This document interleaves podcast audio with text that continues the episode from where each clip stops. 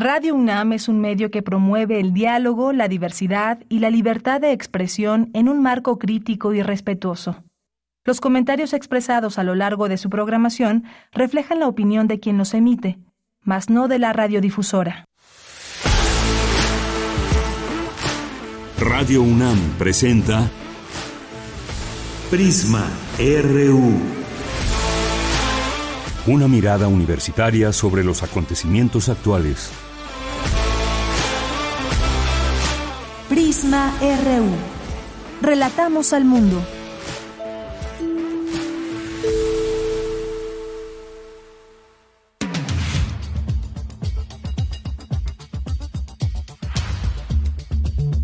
¿Qué tal? Muy buenas tardes. Muchas gracias por estar aquí en Prisma RU en esta cita informativa en este día 29 de enero del año 2024. Un gusto poder transmitir y llegar hasta ustedes a través de nuestra frecuencia 96.1 www.radio.unam.mx. Yo soy Deyanira Morán y a nombre de todo el equipo les saludamos con mucho gusto, le invitamos a que nos acompañe. Hoy tendremos varios temas. El Comité de Nuevas Moléculas de la Comisión Federal de Protección contra Riesgos Sanitarios, COFEPRIS, autorizó la vacuna patria para su uso de emergencia. Ya eh, tenemos una, tendremos una conversación con la doctora Susana López Charretón, viróloga, especialista del Instituto de Biotecnología de la UNAM. Vamos a platicar también de la violencia en Chiapas, cómo el turismo se ha visto afectado. Vamos a platicar también con Julio Reina Quirós, periodista especializado en turismo y aviación, que nos va a platicar del eh, estudio CEDRUS, Centro de Estudio de Desarrollo Regional y Urbano Sustentable de la UNAM, que revela que la producción y consumo turístico sigue muy concentrado. Solo siete estados producen 55% del PIB y apenas 130 localidades producen 90% del Producto Interno Bruto. Así que vamos a platicar de este tema con Julio Reina Quirós. Vamos a platicar también con eh, nuestra segunda hora con Ramiro López Elizalde, que es neurocirujano, director médico del ISTE. Y es que hay un centro de entrenamiento de investigación en anatomía quirúrgica de nombre Vesalius, del cual él nos platicará. Se trata de brindar adiestramiento integral a nuevos cirujanos y cirujanas en técnicas de mínima invasión y microcirugía, pero dejemos que él nos lo explique y también para que la gente pueda enterarse exactamente de qué se trata este centro. Hoy es lunes de Cartografía RU con Otto Cázares, de Cultura, de Información Nacional e Internacional, así que escríbanos a nuestras redes sociales arroba Prisma RU y Prisma RU en Facebook. Ahí vamos a estar muy pendientes de lo que ustedes nos hagan llegar y pues regresan a clases más de 300 mil estudiantes de la UNAM y tendremos también aquí todos los detalles, la información también de nuestra universidad, por supuesto. Así que desde aquí relatamos al mundo.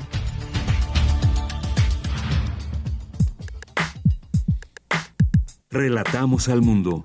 Relatamos al mundo.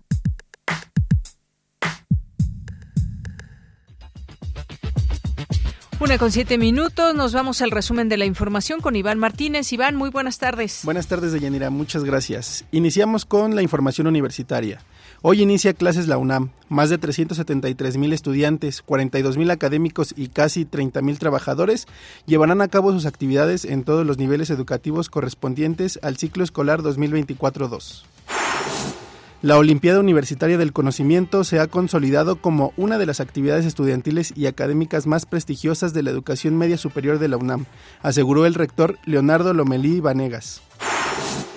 La doctora Ana Carolina Sepúlveda Vildósola tomó protesta como directora en la Facultad de Medicina para el periodo 2024-2028. Los escritores Rosa Beltrán y Juan Villoro hablan del legado periodístico de José Emilio Pacheco en el marco de su décimo aniversario luctuoso. En la información nacional, la consejera presidenta del Instituto Nacional Electoral, Guadalupe Tadei Zavala, indicó que se cumplió con el objetivo de renovar las credenciales para votar que perdieron vigencia y mantener actualizado y al día el registro federal de electores. Luego de que el presidente Joe Biden dijo estar dispuesto a cerrar la frontera con México para que los republicanos acepten un acuerdo migratorio, su homólogo Andrés Manuel López Obrador afirmó que es una propuesta demagógica que se da por la época electoral en Estados Unidos. Lo escuchamos. No solo es México, hay elecciones en Estados Unidos y lo estamos viendo. cómo tanto los del Partido Republicano como los del Partido Demócrata están sacando de, este, de las gavetas el archivo de la migración. Entonces, siempre buscan eh, culpar a los migrantes, culpar a los mexicanos. Les gusta mucho ver la paja en el ojo ajeno y no la viga en el propio. Me gustaría que me dijeran republicanos y demócratas, los líderes, ¿qué hacen? Hace poco recordaba yo que desde la presidencia de John F. Kennedy, cuando la Alianza para el Progreso, no ha habido un programa del gobierno de Estados Unidos para apoyar a los pueblos de América Latina y del Caribe. ¿Y cómo se destina tanto dinero al armamentismo, a las guerras? Además, el presidente Andrés Manuel López Obrador confirmó que la filtración de datos de más de 300 periodistas y reporteros que cubren sus conferencias, su conferencia mañanera se debió a un hackeo. Afirmó que habrá acciones legales contra quienes resulten responsables. En la información internacional, en Francia, agricultores realizan el llamado Cerco de París. La masiva manifestación busca denunciar ante las autoridades la situación económica del sector por la caída de los ingresos y la competencia extranjera. Autoridades, autoridades rusas validaron oficialmente este lunes a Vladimir Putin como candidato para las elecciones presidenciales de marzo. El actual presidente de 71 años y casi 25 en el poder hizo oficial en diciembre su intención de postularse a un nuevo mandato. Hoy en la UNAM, ¿qué hacer? ¿Qué escuchar? ¿Y a dónde ir? Hoy es lunes de Gaceta UNAM y en su portada nos presenta el tema El buque de la universidad navega en el Pacífico con la misión de estudiar las profundidades de este fenómeno natural.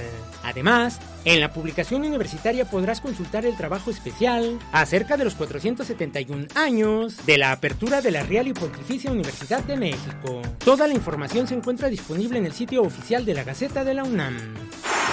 Te recomendamos el nuevo material sonoro de la serie radiofónica Espacio Académico Paunam, bajo la conducción de Ernesto Medina y Sabrina Gómez Madrid. En esta ocasión te invitamos a escuchar la serie de cápsulas en las que el doctor José Luis Almanza Morales, investigador de la Dirección General de Bibliotecas de la UNAM, nos habla sobre el tema la evolución del área de bibliotecas y de la información de la UNAM.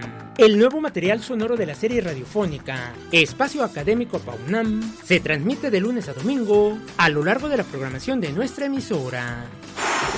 Hoy no te puedes perder la serie radiofónica Conciencia, Psicología y Sociedad. El programa de hoy se centra en el tema Equidad de género en las carreras STEM y TIC en los campos y carreras que comprenden la ciencia, la tecnología, la ingeniería y las matemáticas, conocidas como STEM por sus siglas en inglés, así como las tecnologías de la información y las comunicaciones que llamamos TIC, la subrepresentación de las mujeres es muy grande. ¿Cómo promover la equidad de género en esas carreras? Para hablar de ello se contará con la participación de Mónica Vázquez Hernández, doctora en ciencias por el CINESTAF del Instituto Politécnico Nacional. Sintoniza hoy en punto de las 18 horas la frecuencia universitaria de Radio UNAM, 96.1 de FM. Para Prisma RU, Daniel Olivares Aranda.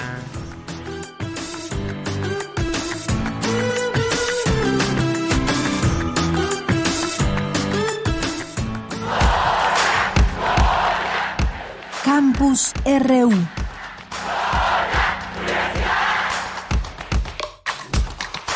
Una de la tarde con 13 minutos nos vamos a la información de nuestra UNAM y nos enlazamos con, nos vamos con Dulce García. Este lunes regresan a clases más de 373 mil estudiantes de la UNAM. Adelante, Dulce.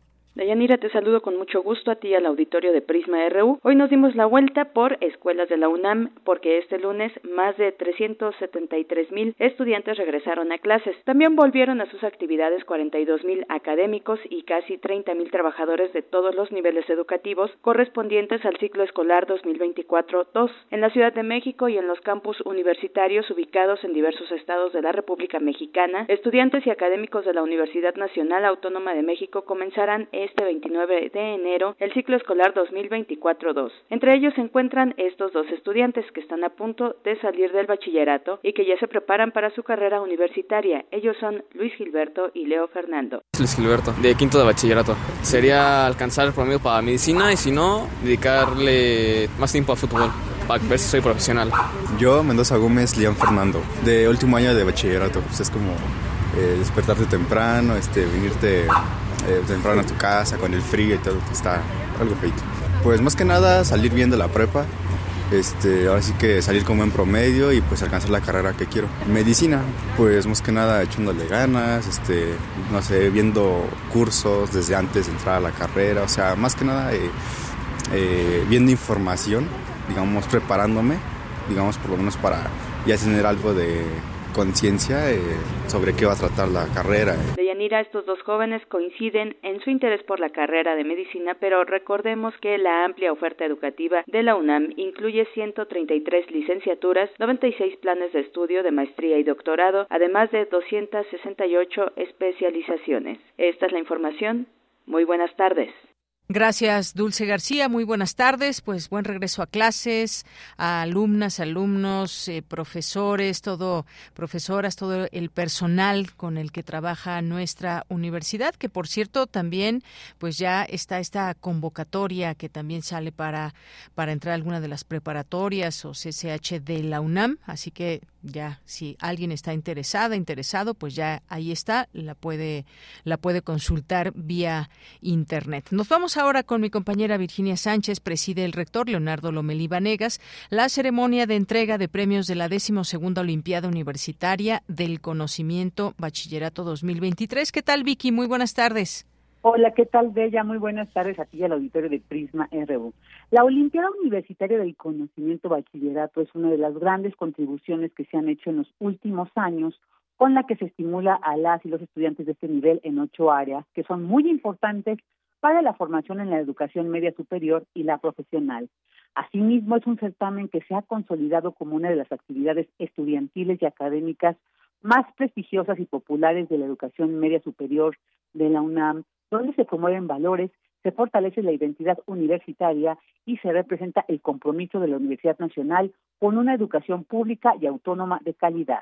Así lo señaló el rector Leonardo Lomelí Negas al presidir la ceremonia de entrega de los premios de la decimosegunda Olimpiada Universitaria del Conocimiento Bachillerato 2023. Escuchemos se caracteriza por enarbolar la creatividad, el rigor académico y la dedicación, que a su vez son los grandes valores que queremos impulsar en los jóvenes de nuestra casa de estudios. Representa también un espacio de encuentro, de aprendizaje, de intercambio, de convivencia, en donde se fortalecen la identidad y los lazos de la comunidad universitaria. Está pensada para premiar la excelencia académica en ocho áreas del conocimiento, desde las ciencias naturales, físico-matemáticas, hasta las humanidades, pasando por esta disciplina puente que es la geografía, estimula el entusiasmo y la participación de nuestros bachilleres en concursos, convocatorias y competencias de ámbito nacional e internacional. Pero también la Olimpiada del Conocimiento en el Bachillerato representa el compromiso de la Universidad Nacional con una educación pública y autónoma de calidad que forme individuos críticos y ciudadanos que estén atentos por un lado a los problemas del país, pero que también tengan una conciencia global. Por su parte, el director general de Orientación y Atención Educativa, Germán Álvarez Díaz de León, dijo a las y los estudiantes de bachillerato que todo lo que logren en su vida será por su esfuerzo, trabajo, disciplina y dedicación, pues no existen los atajos y les hizo un llamado para aprovechar al máximo lo que la Universidad de la Nación les otorga y hacer estupendas y estupendos profesionistas.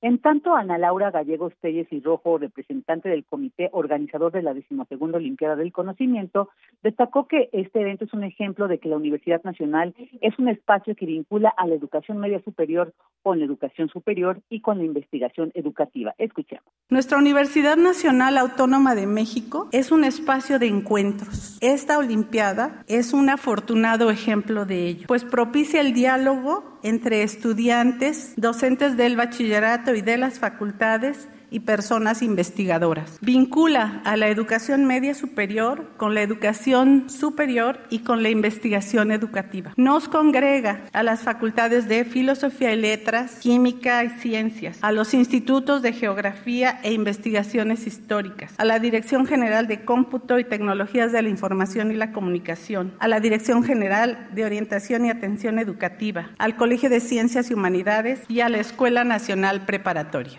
En esta decimosegunda Olimpiada del Conocimiento se premió a 73 estudiantes que lograron los mejores resultados y obtuvieron 15 medallas de oro, 20 de plata y 22 de bronce, así como 18, 18 menciones honoríficas. Bella, este es el reporte. Vicky, muchas gracias y buenas tardes. Buenas tardes. Vamos ahora con Cindy Pérez Ramírez. Esta mañana se realizó la ceremonia de toma de posesión de la nueva dirección de la Facultad de Medicina de la UNAM. ¿Qué tal, Cindy? Buenas tardes, cuéntanos. Deyanira, es un gusto saludarte. Muy buenas tardes a ti y al auditorio. En un acontecimiento histórico, la doctora Ana Carolina Sepúlveda Vildósola ha marcado un hito al convertirse en la primera mujer en asumir el cargo de directora de la Facultad de Medicina de la UNAM. Desde la fundación de la facultad en 1929, esta posición había sido ocupada exclusivamente por hombres.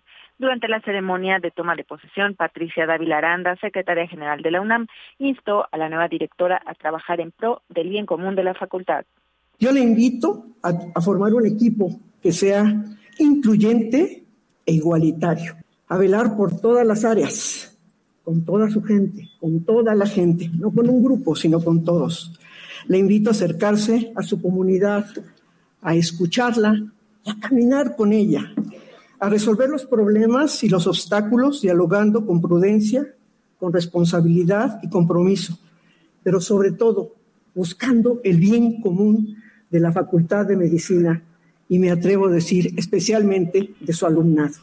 Con evidente emoción, la recién nombrada directora, la doctora Ana Carolina Sepúlveda Vidósola, expresó su agradecimiento a la comunidad de la facultad por el estímulo para colaborar conjuntamente y construir un ambiente basado en el diálogo. El plan propuesto se ha nutrido de la visión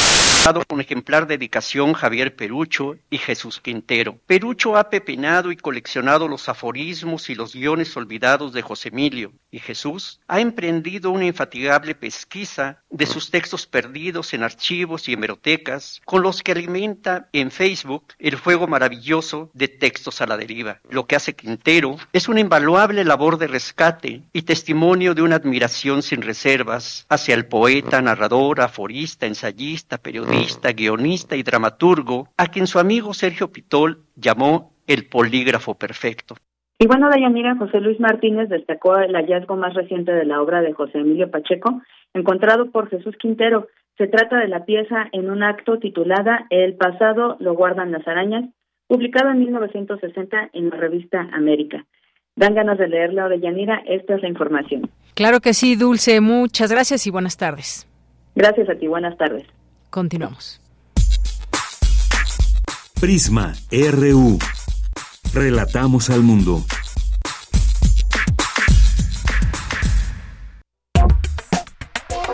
Tu opinión es muy importante. Escríbenos al correo electrónico prisma.radiounam@gmail.com.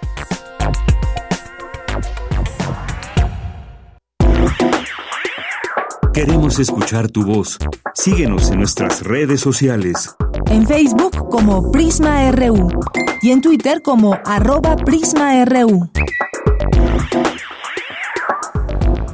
Bien, vamos a nuestra primera invitación de hoy que les queremos hacer y bueno, pues recordarles, 2024 es el año del Bicentenario de la Constitución Federal de 1824 y para iniciar esta conmemoración el Museo de las Constituciones de la UNAM presenta la exposición temporal Fundar una Nación, el Compromiso Político 1823-1824. Ya nos acompaña Rosalba Mejía, ella es subdirectora del Museo de las Constituciones de la UNAM. ¿Qué tal, Rosalba? Bienvenida, buenas tardes tardes. Hola, buenas tardes. Muchas gracias por la invitación. Pues eh, cuéntanos acerca de esto que eh, presenta la UNAM a través del Museo de las Constituciones. Claro, muchas gracias. Pues ya lo adelantaste, precisamente en este año se conmemora el bicentenario de la primera constitución que tuvo México como país independiente, que fue una constitución que estableció la forma de gobierno republicana y que fue trabajada y discutida y promulgada en el recinto histórico que ocupa el Museo de las Constituciones de la UNAM. Eh, estamos ubicados en el templo de del antiguo colegio de San Pedro y San Pablo, en el centro histórico de la Ciudad de México, y precisamente este edificio fue la sede de los primeros congresos constituyentes de México después de su independencia. Y el segundo Congreso Constituyente, que sesionó de 1823 a 1824, fue el que trabajó en elaborar esta constitución. Entonces, eh, la exposición, eh, que es tema de esta entrevista, que se llama, como dijiste, Fundar una Nación, el compromiso político, es un preludio de la del bicentenario de la Constitución que se promulgó el 4 de octubre de 1824. Y consideramos necesario hacer este preludio porque la elaboración de la Constitución tomó casi un año y eh, los diputados decidieron firmar un compromiso político para establecer los principios con los que se iban a guiar para redactar cada uno de los artículos de la Constitución y manifestarlo a la nación eh, para que quedaran plasmados en la Constitución hasta octubre del 24. Esa es la intención de esta primera exposición temporal. Muy bien, y es que de pronto creo que sí podemos hacernos distintas preguntas. Por ejemplo, eh, en algún momento pues nos, nos detenemos a saber en qué lugar se tomaron las decisiones para la fundación de la nación mexicana, por ejemplo, o cómo se decidió que México fuera una república, o quiénes lo decidieron y por qué. Pues justamente ahí en el Museo de las Constituciones hay respuestas para todo esto. Ya nos comentabas de este, de este bicentenario importante y dejamos ahí esta invitación para el público. ¿A partir de cuándo podemos visitar esta, esta eh, esta exposición? A partir del próximo miércoles, 31 de enero, que precisamente ese día se conmemoran 200 años de la publicación de estos principios que acordaron los diputados y que redactaron en, un documento que se llamó Acta Constitutiva de la Federación. Entonces, a partir del miércoles pueden visitar esta exposición y aprovecho el espacio para invitarlos a una mesa en línea que tendremos ese día en la tarde, con, en donde vamos a analizar precisamente ese bicentenario de esa acta constitutiva. Nos acompañan los abogados José Barragán Barragán, eh, González Oropesa y la doctora Cristina Gómez de la UNAM para hablar precisamente sobre este importante documento con los principios que se establecieron para crear la República Mexicana. Perfecto. Bueno, pues solamente les recordamos, les recordamos Museo de las Constituciones está en la calle del Carmen, esquina San Ildefonso, en el centro histórico, y la exposición estará a partir del próximo miércoles y pueden visitarla de miércoles a domingo de 10 de la mañana a 17 horas. La entrada es gratuita y también están las redes sociales del Museo de las Constituciones. Así lo pueden encontrar en Facebook, en Instagram, Museo de las Constituciones UNAM, en X como M Constituciones y también tienen su canal de YouTube, Museo de las Constituciones UNAM. Pues Rosalba Mejía, muchas gracias por estar aquí. Si quieres agregar algo más, es el momento. Sí, eh, pues este es solo eh, el primer motivo del festejo del Bicentenario. Y pues febrero es mes de la Constitución. También los invito a que revisen nuestra página, nuestras redes, para que estén al pendiente de las actividades que haremos para todo público y que participen en esta conmemoración de un año más de la Constitución. Claro que sí. Pues Rosalba Mejía, muchas gracias. Gracias por estar aquí y dejarnos esta invitación. Muchas gracias a ti. Hasta luego. Hasta luego. Muy buenas tardes. Fue la subdirectora del Museo de las Constituciones de la UNAM. Continuamos. Tu opinión es muy importante. Escríbenos al correo electrónico prisma.radiounam@gmail.com. Una de la tarde con 29 minutos. Este miércoles, el miércoles pasado, en la comunidad indígena de Aguayaltempa, Ayahualtempa, del municipio José Joaquín de Herrera, integrantes de la Coordinadora Regional de Autoridades Comunitarias Pueblos Fundadores, tomaron protesta como miembros a cinco niñas y a 15 niños a quienes armaron, según consta en videos que se han podido eh, ver cómo les dan esta, este entrenamiento, estas órdenes a niñas y niños de entre 11 y 15 años eh, que se ven ahí con armas para eh, supuestamente cuidar su comunidad, eh, como les decía, en el municipio de José Joaquín de Herrero, allá en Guerrero, mientras que un grupo de adultos salió a buscar a una familia desaparecida hace unos días atrás, el 19 de enero. Uno de los miembros eh, de este consejo del gobierno náhuatl, Luis Morales Rojas, dijo que los jóvenes de mayor edad se integrarán a la búsqueda de cuatro integrantes de una familia que fue secuestrada el 19 de enero y que los demás harán labores de vigilancia. Y entre estas personas, pues se da cuenta de menores de edad.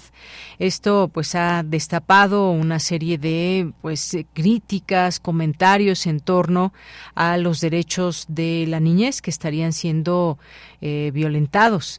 Ya el gobierno de Guerrero anuncia que denunciará a comunitarios que armaron a estos menores de edad. Hablemos del tema que pues no es cualquier cosa, es un tema bastante grave. Ya está en la línea telefónica el doctor Gavino Solano Ramírez, él es doctor en ciencia política por el Instituto Internacional de Estudios Políticos Avanzados, Ignacio Manuel Antamirano de la Universidad Autónoma de Guerrero, está adscrito al mismo instituto como profesor investigador. ¿Qué tal, doctor Gavino? Bienvenido, buenas tardes. Buenas tardes, Deyanira, a la orden eh, aquí con este tema tan sensible. Así es, un tema muy sensible, doctor. Pues, ¿cómo ve, cómo entender esta situación de este grupo de personas de esta comunidad? Primero, Deyanira, el contexto.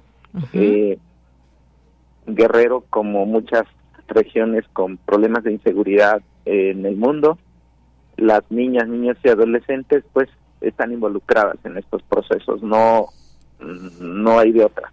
Así está la situación en la cual están inmersos, es porque pues sus familias, las localidades, las comunidades están inmersas en este tipo de confrontaciones.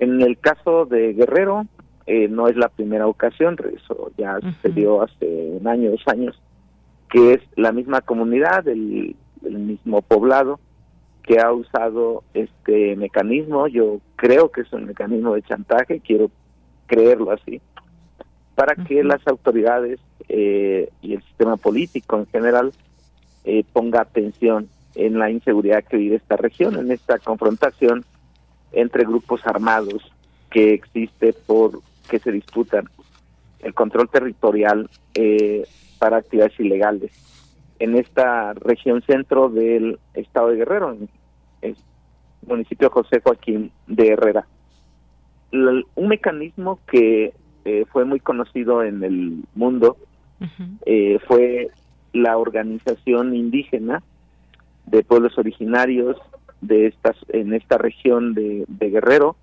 que construyeron las eh, las policías comunitarias. Tienen un componente originario, por tanto hubo legitimidad para que pudieran eh, defenderse o crear un sistema de defensa de policías y de incluso de impartición de justicia y eso se ha ampliado en varias varios municipios del estado este donde las comunidades o muchas comunidades están este ejerciendo el la función de, de seguridad y de justicia a través de de asambleas comunitarias designando a cierta a quien quiera o a quien se designe como policías y en esta comunidad pues les ha funcionado de Yanira la la idea de eh, presentar a niños niñas o, adolescentes o niños y adolescentes como mecanismos de este, de chantaje creo. Eh, no quiero pensar que sea efectivo al decir que van a hacer labores de vigilancia. Entendemos ese proceso. Eh, la situación obviamente es compleja es difícil no hay una salida fácil. Y aquí pues es una llamada de atención hacia esto. Obviamente, como dice el gobierno del Estado, están incurriendo en un delito, en una violación grave a los derechos de la niñez. Y esto eh, también tiene otro componente de este de penalización. Y eso hay que analizarlo así hay que verlo en este en este contexto. La organización comunitaria o la de este pueblo originario de Aguayaltempa en, en este municipio eh, lleva con mucho tiempo con esta organización eh, tienen ya una gran experiencia están resistiendo vamos la, el asedio de los grupos armados y con esta cuestión pues habría que ver y así lo quiero reiterar eh, lo, lo, lo aprecio de esa manera acá estamos este, necesitamos ayuda necesitamos el apoyo para que podamos preservar la seguridad de nuestras propiedades. En ese sentido, yo quiero ver el mensaje, este, no obstante, pues hay que revisar la historia. No están exenta la niñez de estar involucradas en esas actividades porque los adultos pues terminan involucrándolos de alguna u otra manera. Y es un tema de Yanira que hay que verlo en todo el contexto porque pues obviamente los grupos armados ilegales también usan a niños y adolescentes para sus actividades delictivas. En el país ha sido noticia eso y no están exentos de este proceso. Lo que hay que hacer pues es un esfuerzo por comprender estos estas conexiones estos procesos y este buscar una estrategia más integral más amplia para poder atenderlo eh, y podamos tener, digamos, un entorno eh, mucho más pacífico. En primer lugar, porque eso de eso creo que es la salida en el largo plazo y en un, en el corto plazo, pues eh, discutir que esto no es permitido por ningún motivo ni moral ni legal tenemos que hacer conciencia sobre todo en las en las organizaciones más institucionalizadas, ¿no? Claro. De la parte criminal, pues ojalá también hicieran conciencia de ese tipo de cosas. Ahí, eh, pues son son cuestiones que no se visibilizan como ahora, pero que en la realidad existen y que organismos como la UNICEF, como las instituciones gubernamentales, como la propia sociedad debiera estar eh, reflexionando y repensando que esto debiera de cambiar. Así es, y es que cómo se desarrolla un niño, una niña con esta percepción que hay de defenderse ante situaciones que pueden afectar a su familia.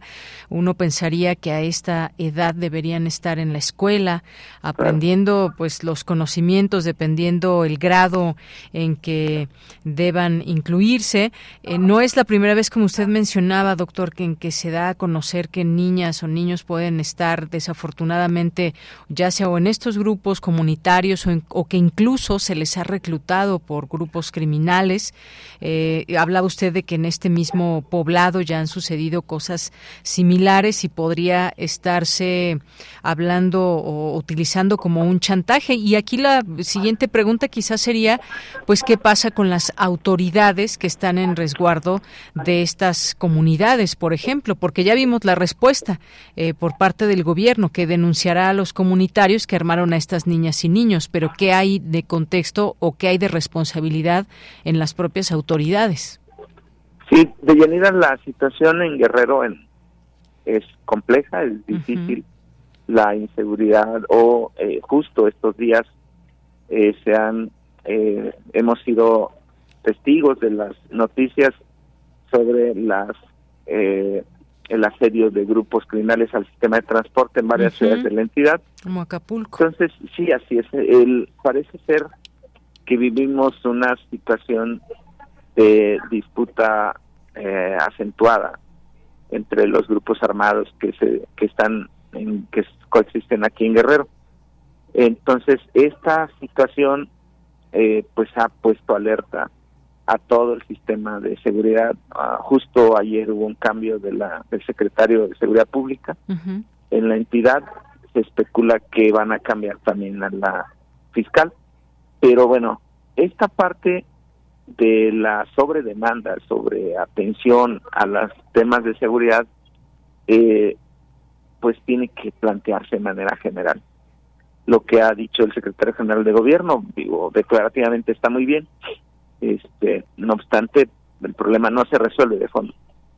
Y es de fondo es eh, es también un problema de largo plazo de cambiar la situación de inseguridad por condiciones pacíficas.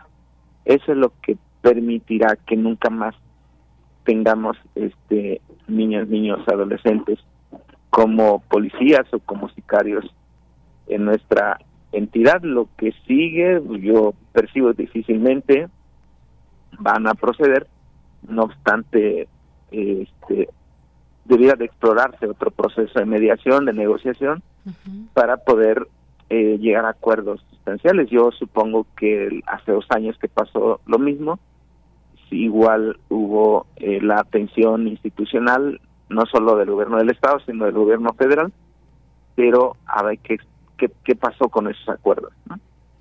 Allá tenemos ese antecedente que pasó en que no se incumplió, que se incumplió, y ver eh, qué se puede avanzar también para que esto no detone en más conflictos. Por supuesto, y también estas armas, de dónde, de dónde son obtenidas estas armas, cómo se dan estos procesos de diálogo que son eh, pues inminentes que se tengan que llevar a cabo para pues detener cualquier situación que esté fuera de la ley. Digo, no hemos visto, no es la primera vez que vemos ni a ni a grupos de niños, como usted lo mencionaba, o, personas que de una comunidad puedan tomar las armas. Digo, un caso muy claro es lo que ha pasado en Michoacán y que están, digamos, estos grupos, hay que decirlo muy claro, están fuera de la ley, están fuera de, pues no se pueden hacer justicia por propia mano, hay autoridades y sin embargo, pues si no hay respuestas, pues esta es una de las opciones que mucha gente tiene en ocasiones, pero pues habrá que tener muy en claro toda esta situación que impera en esta comunidad y en el municipio y luego si nos abrimos al estado, ahí está, digamos que en este momento focos rojos ahí en, en Guerrero, doctor. Sí, así es. Mira, eh, a finales del año pasado, digo, Otis vino a trastocar muchas cuestiones que se estaban trabajando. Eh, se ha planteado desde la sociedad civil la conformación de un Consejo Estatal de Paz, no sé, un organismo eh, más allá del propio Estado, donde estuvieran las iglesias, los empresarios, los académicos o actores civiles, para poder trabajar procesos de mediación, negociación, no pero sí de mediación para eh, atenuar la, la sobredemanda de seguridad en varias regiones de la entidad, lo que se vivió en, Acapulco con el sistema de transporte apenas hace una semana, ahora se repitió en Tasco y por ahí se especula que en Ciguatanejo también está sucediendo. el, ese tipo de acciones merece una respuesta más profunda donde se tome en cuenta y se involucre la sociedad interesada para establecer mecanismos de eh, no de no de defensa sino de mediación que permitan este garantizar al menos algunos niveles mínimos de seguridad. Es necesario que la sociedad eh, pierda el miedo porque eso genera terror temor y se llega a ese tipo de acciones. Es necesario que la sociedad pueda estar eh, pueda generarse o autogenerarse medidas de prevención, no de ese tipo armado obviamente, pero se necesitan actores que puedan eh, abonar a los procesos de mediación. Para eso se estaba planteando una medida de esa naturaleza, no se pudo concretar por lo de Otis, esperemos que puedan, eh, después de esta situación que está emergiendo, pueda retomarse y que eh, pues sabemos que la autoridad no puede sola. Necesita también involucrarse la sociedad que eh, quiera su tierra, vamos, que piensa en generar otros, un, un, hábitat eh, más pacífico. Claro y eso y eso sí requiere este pues está estos vínculos estas conexiones con las autoridades eh, obviamente que las autoridades tengan la convicción y la responsabilidad de, de atenderlo y de procesarlo.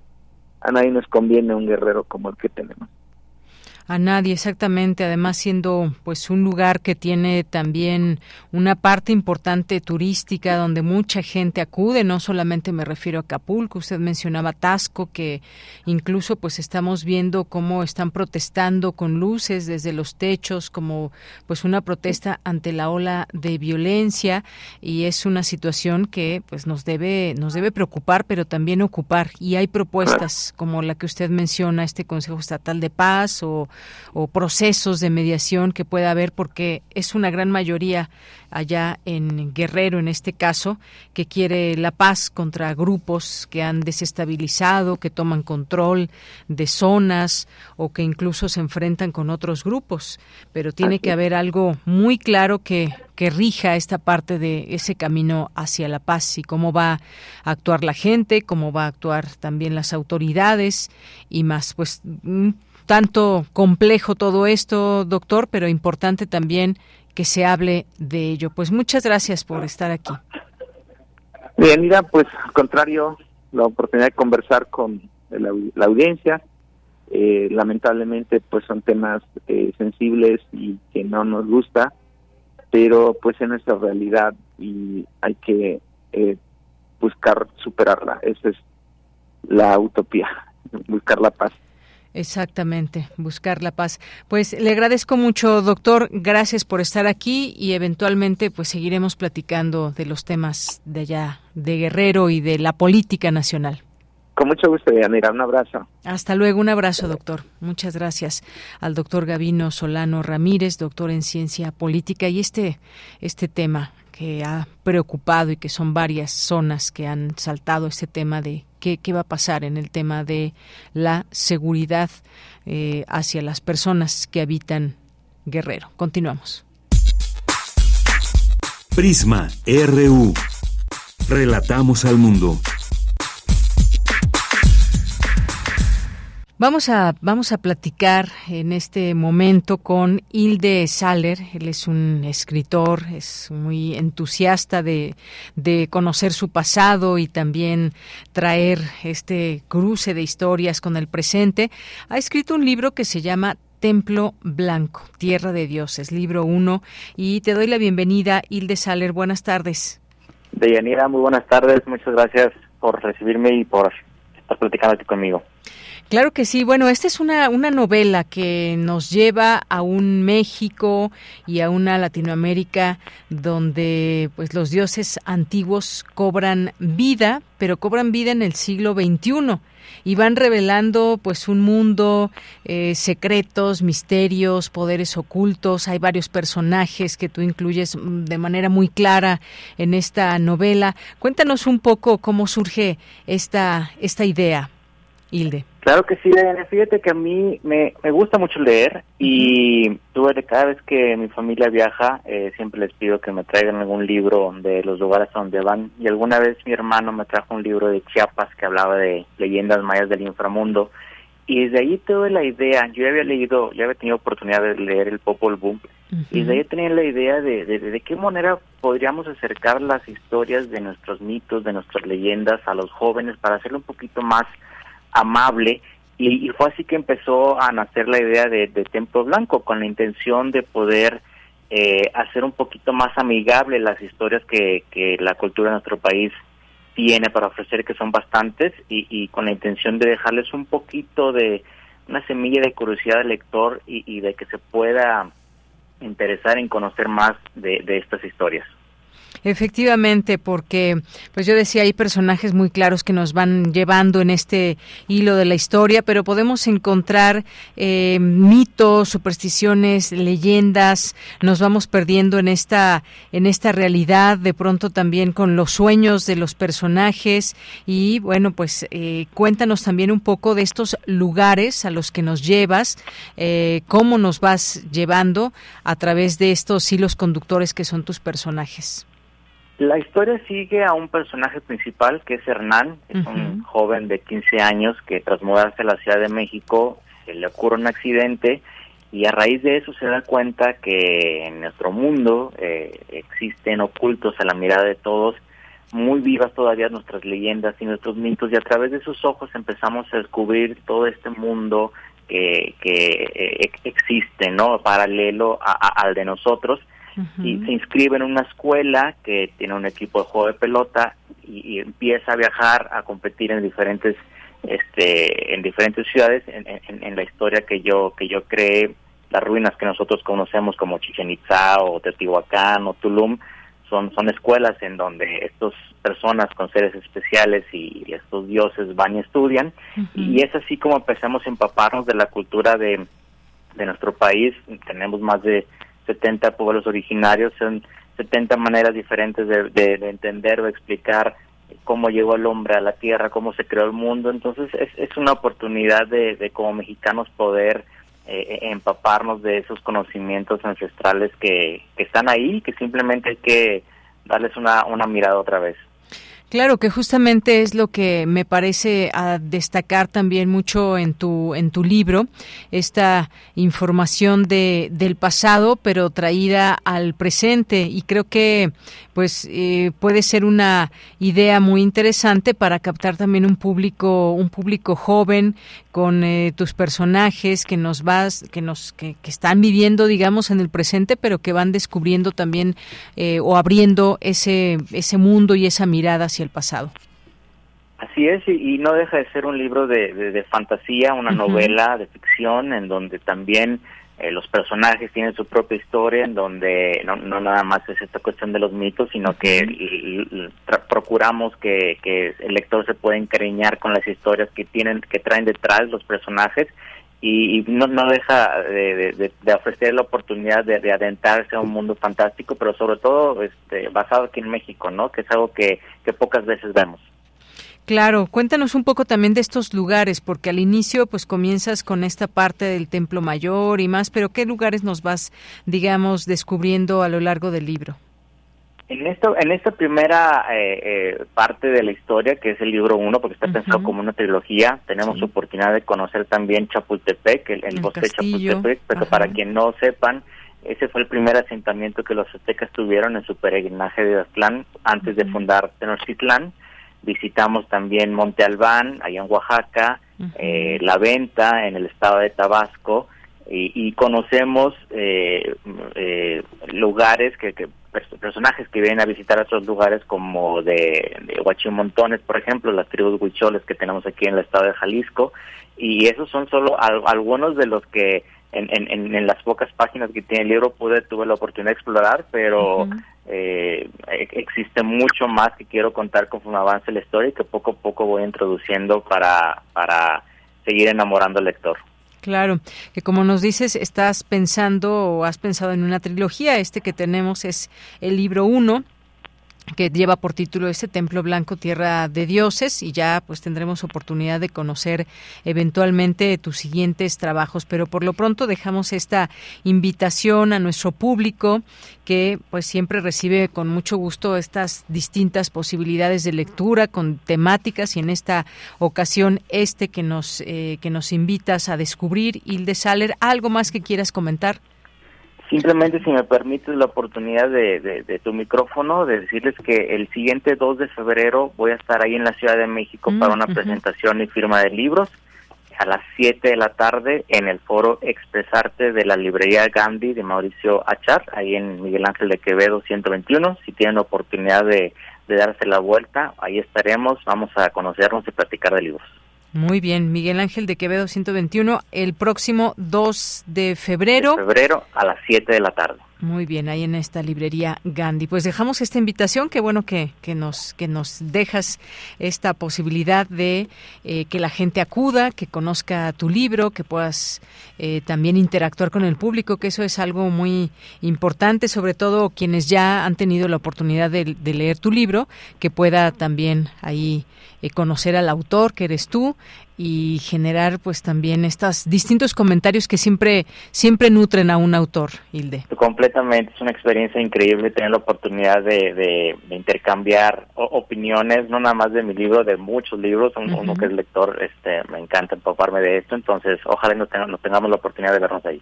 Muy bien, pues muchas gracias, gracias eh, por estar aquí. Deyanira, muchísimas gracias, qué amable. Hasta luego, buenas tardes. Buenas tardes. Oye, oye, ¿Me escuchas? ¿Dónde pueden conseguir el libro? Además de que, bueno, supongo que ahí en la librería Gandhi. Eh, Está ya en, plataformas digitales, Amazon, también la librería Gonville y a través de la página de, de la editorial Literato Libros lo pueden adquirir sin ningún problema. Muy bien. Bueno, pues muchas gracias. Ahora sí, me despido, Hilde. Deyanira, muchísimas gracias. ¿eh? Hasta luego, buenas tardes. Hilde Saller, escritor eh, de Templo Blanco, Tierra de Dioses. Es la una con 55 minutos. Y bueno, pues nos vamos a despedir en esta primera hora con un poco de música. Eh, aquí tenemos esta música que vamos a escuchar, que no Aguas de Marzo. Es, aquí me mandó el productor la información, pero no me dejaba entrar aquí al teléfono. Algo, algo pasó. Pero es Aguas de Marzo, es la canción, interpreta Elis Regina. Con esto despedimos nuestra primera hora de Prisma RU. É pau, é pedra, é o fim do caminho, é um resto de toco, é um pouco sozinho. É um caco de vidro, é a vida, é o sol, é a noite, é a morte, é o laço, é o anzol, é peroba do campo, um nó da madeira, cainga, candeia, é uma tita pereira, é madeira de vento, tombo da ribanceira, é o mistério profundo, é o queira ou não queira, é o vento ventando, é o fim da ladeira, é a viga, é o vão festa da comieira. É a chuva chovendo, é conversa ribeira das águas de março. É o fim da canseira, é o pé, é o chão, é a marcha estradeira. Passarinho na mão, pedra de atiradeira. Uma ave no céu, uma ave no chão. É um regato, é uma fonte, é um pedaço de pão. É o fim do caminho no rosto desgosto, é um pouco sozinho. É um estrepe, é um prego, é uma ponta, é um ponto. É um pingo pingando, é uma conta, é um conto. É um peixe, é um gesto, é uma prata brilhando. É a luz da manhã, é o tijolo chegando. É a lenha, é o dia, é o fim da picada. É a garrafa de cana, estilhaço na estrada, é o projeto da casa, é o corpo na cama, é o carro guiçado, é a lama, é a lama, é um passo, é uma ponte, é um sapo, é uma rã, é um resto de mato na luz da manhã. São as águas de março fechando o verão, é a promessa de vida no teu coração. Resto de toco, é um pouco sozinho. É uma cobra, é um pau, é João, é José. É um espinho na mão, é um corte no pé. São as águas de março fechando o verão. É a promessa de vida no teu coração. É pau, é pedra, é o fim do caminho. É o resto de tudo, é um pouco sozinho. É um é uma ponte, é um sapo, é uma rã. É um belo horizonte, é uma febre terça. São as águas de março fechando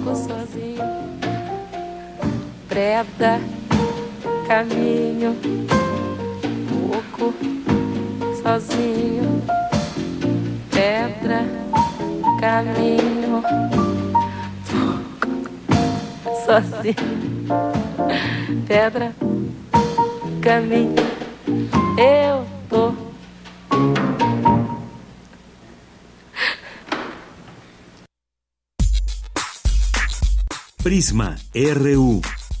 Relatamos al mundo.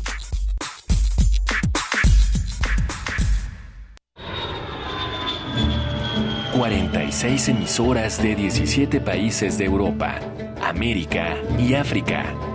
Esa es la red de Mundofonías. Música para descubrir el mundo. Todos los sábados a las 18 horas por el 96.1 de FM. Radio UNAM. Experiencia sonora.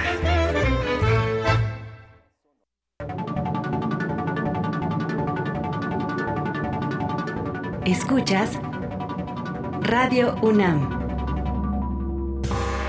96.1 en frecuencia modulada. Visita nuestra página web radio.unam.mx.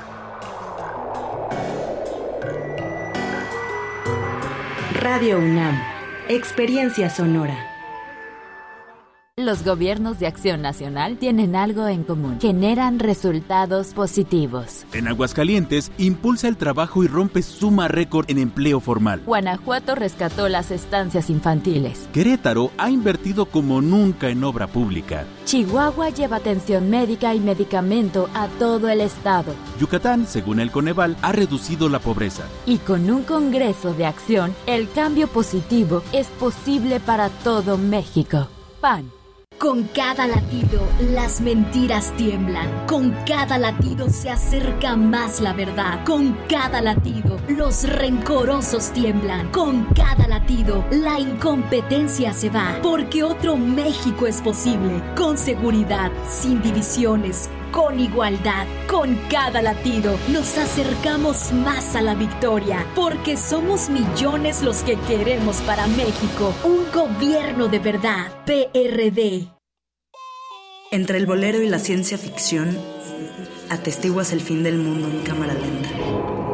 No haces nada porque no te queda de otra. Eliges la falsa noción del espacio para hacer como que no te das cuenta de que estás en una jaula. Por razones que inventó alguien más, haces efectivo el cheque de tu existencia. Un vale para una vida de idas a la escuela, al trabajo, a la tumba. Tantos años de resistencia para llegar a ninguna parte. A la misma estación, a la misma cabina. Resistiendo todavía. Sálvense ustedes con Raquel Miserachi. Todos los martes de 10 a 11 pm por resistencia modulada. Radio UNAM. Experiencia sonora.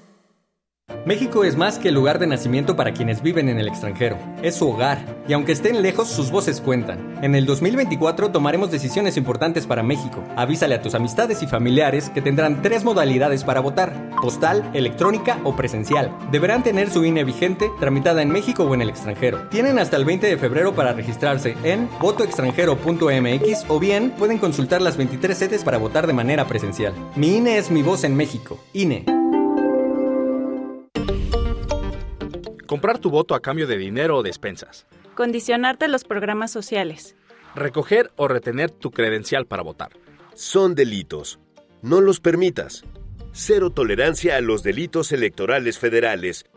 Denúncialos a la FICEL al 800-833-7233 y ficenet.fgr.org.mx.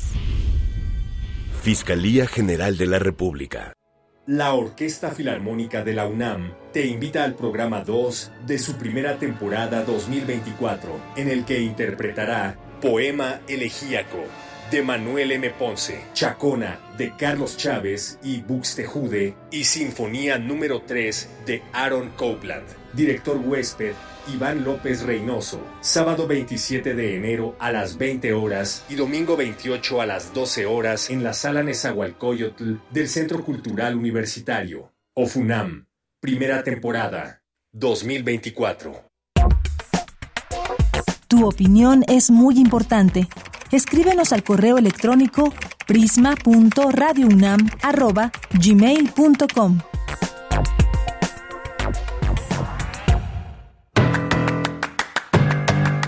Mañana en la UNAM, ¿qué hacer? ¿Qué escuchar? ¿Y a dónde ir? Benjamín es un estudiante que después de fracasar en la carrera de medicina, acepta un trabajo como profesor de matemáticas en un colegio de los suburbios parisinos. Sin haber recibido formación alguna, descubre las dificultades y los beneficios de ser maestro en una escuela secundaria. Esta es la premisa de la cinta Un trabajo en serio, del director francés Thomas Lilty, quien nos presenta una interesante fotografía sobre la enseñanza escolar. Las funciones se llevarán a cabo hoy viernes en punto de las 16.30 y 18.45 horas y mañana sábado a las 12, 16.30 y 18.45 horas en la sala Julio Bracho del Centro Cultural Universitario. El largometraje Un trabajo en serio forma parte de la 27 edición del Tour de Cine francés que se proyecta del 12 al 31 de enero en las diversas salas de la UNAM. Consulta la programación completa en el sitio oficial filmoteca.unam.mx. La Orquesta Sinfónica de Minería se suma al apoyo a nuestros hermanos de Guerrero. Por ello te invitan a la gala de ópera en beneficio de la Universidad Autónoma de Guerrero, que se llevará a cabo los días 7, 8, 14 y 15 de febrero en la Sala Nezahualcóyotl. Recuerda, nuestros hermanos de Guerrero aún nos necesitan. Para mayores informes y venta de boletos ingresa al sitio oficial www.minería.org.mx.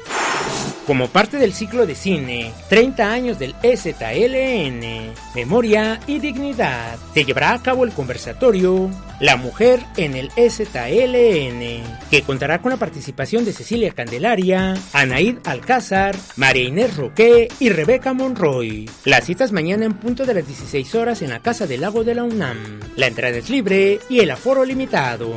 Para Prisma RU, Daniel Olivares Aranda.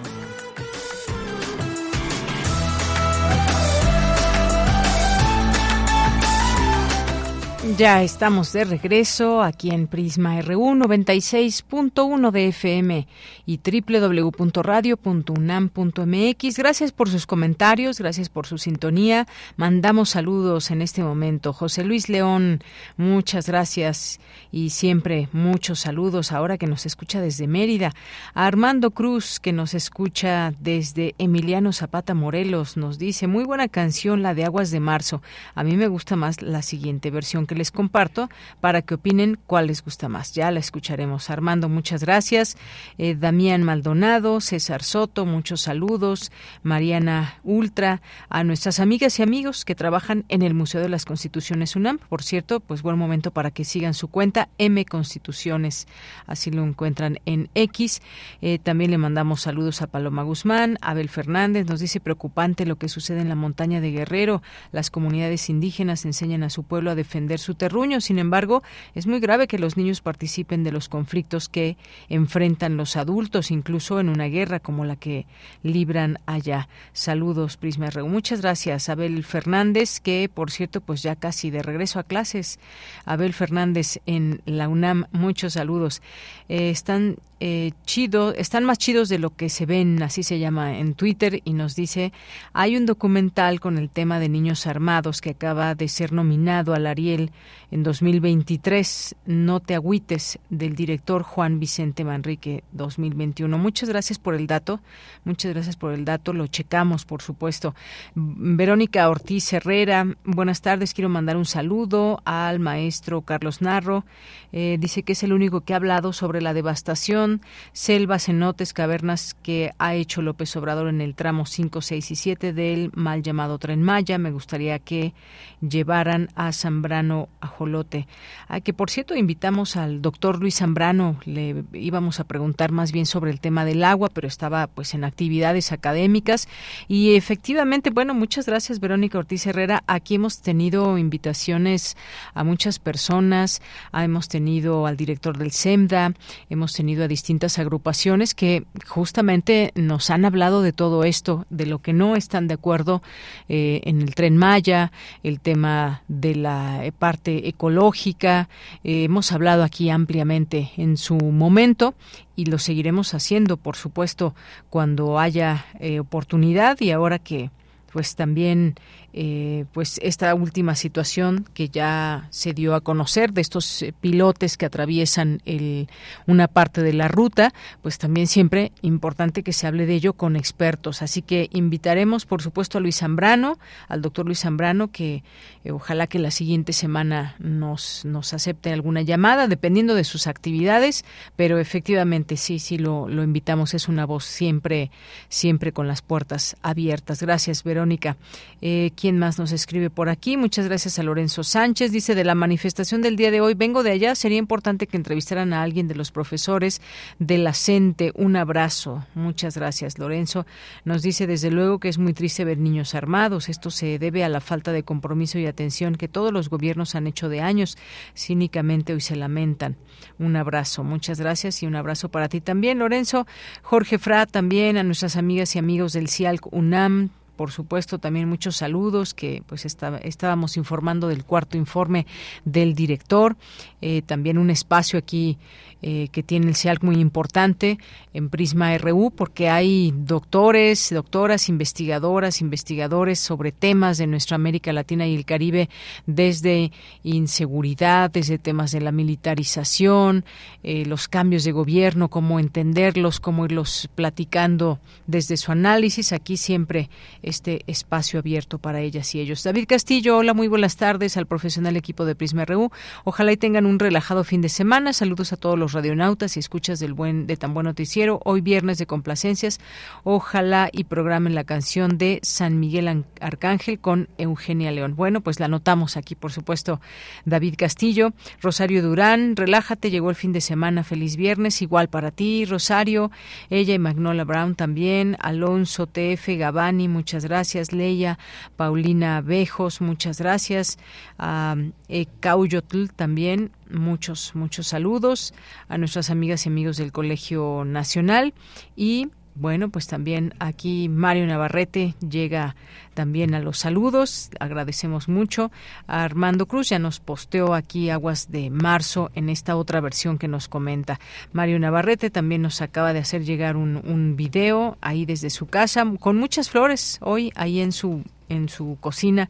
Muchas gracias. Alfonso de Alba Arcos también muchos saludos. Y bueno, pues hasta aquí dejamos los saludos del día de hoy y nos vamos a nuestra sección de Corriente Alterna. Corriente Alterna Unidad de Investigaciones Periodísticas, un espacio de la Coordinación de Difusión Cultural de la UNAM.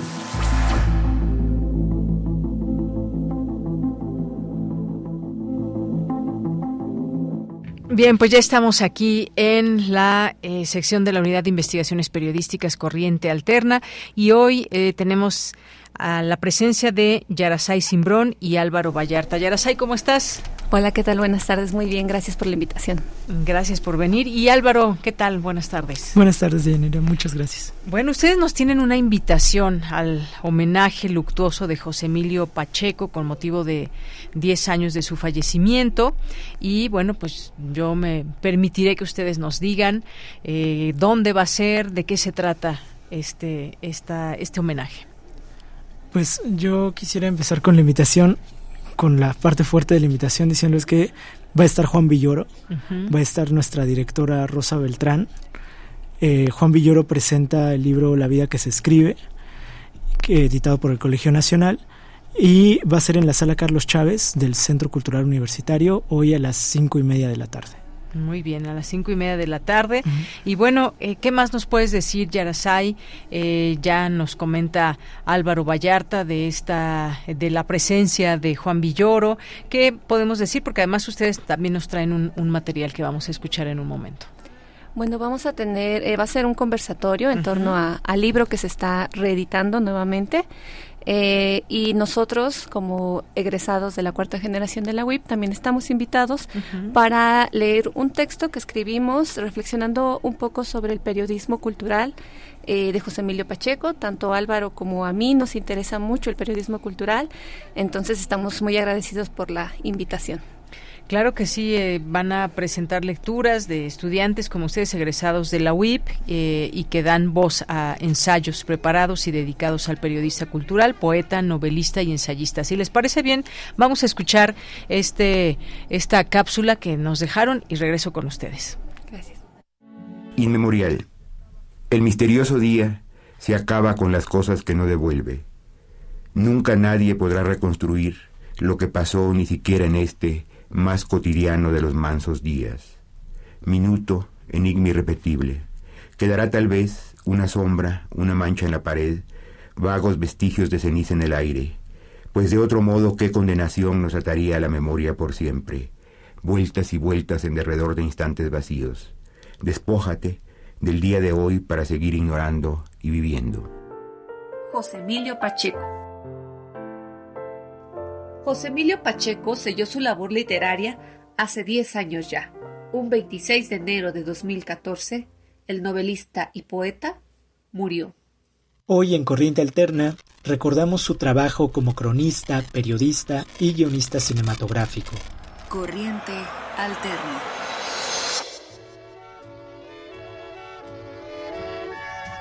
José Emilio Pacheco Berni nació en la Ciudad de México en 1939 y estudió Derecho en la UNAM.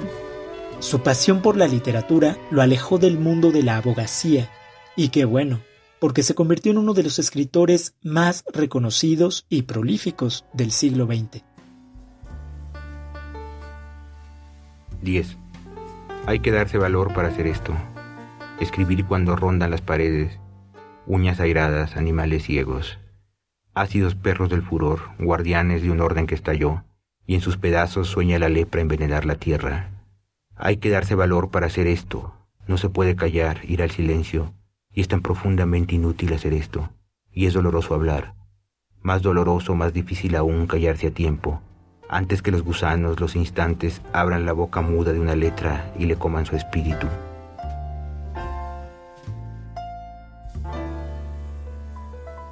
Según información de el Colegio Nacional, al que fue incorporado en 1986, José Emilio Pacheco llegó al periodismo a los 21 años como secretario de redacción de las revistas Medio Siglo y Estaciones. Durante la década de 1960 fue jefe de redacción de México en la Cultura, el suplemento cultural del periódico Novedades, y también fue secretario de redacción de la revista de la Universidad de México. Fue también jefe de redacción del suplemento La Cultura en México en la revista Siempre.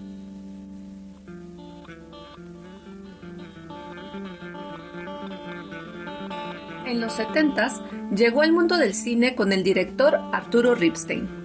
Escribieron juntos cuatro guiones: El Santo Oficio, Foxtrot, El Castillo de la Pureza y El Lugar sin Límites. Cintas que significan un parteaguas para el cine nacional.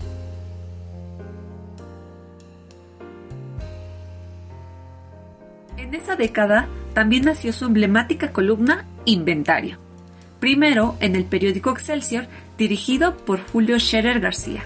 Y luego en el semanario Proceso, a donde siguió al equipo de Scherer y donde publicó hasta su muerte.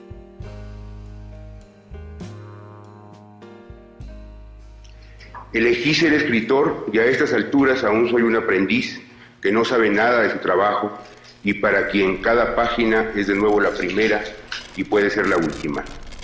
Corriente alterna. Bien, pues sí, toda una vida dedicada a las letras, al periodismo y por supuesto como olvidar esta columna de inventario. Muchas personalidades eh, que se darán cita hoy para recordarle y también estas voces como las de ustedes que además atraviesan las nuevas generaciones justamente para conocer para conocer todo este legado y todo este trabajo que dejó José Emilio Pacheco. Bueno, pues ahí queda la invitación.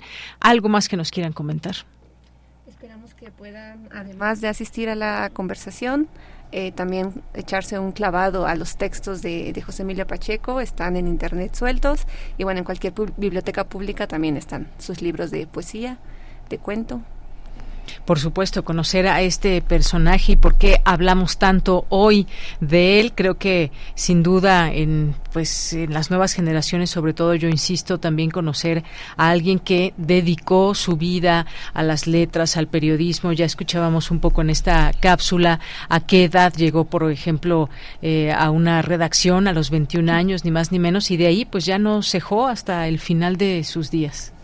eh, también eh, vamos a hablar sobre la el periodismo contemporáneo de José Emilio Pacheco, cómo se podría adaptar al periodismo contemporáneo, a TikTok, a Twitter, y cuáles son sus aportaciones, sus preguntas pendientes para el periodismo cultural. También, eh, si quieren ver la transmisión en Facebook y en el Facebook de CASUL, de la Casa Universitaria del Libro, está el homenaje del día de ayer, donde participó Héctor de Mauleón, Teddy López Mills y José Luis Martínez. Muy bien, bueno, pues gracias también por esta invitación o seguirla también en, el canal de YouTube por si alguien no puede ir, pero no se la pierdan hoy, cinco y media de la tarde. Así es, Centro Cultural Universitario. Muy bien, pues muchísimas gracias Yarasay Simbrón y Álvaro Vallarta por estar aquí en Prisma RU. Muchísimas gracias. Gracias. Continuamos. Queremos escuchar tu voz. Síguenos en nuestras redes sociales. En Facebook como Prisma RU y en Twitter como arroba PrismaRU.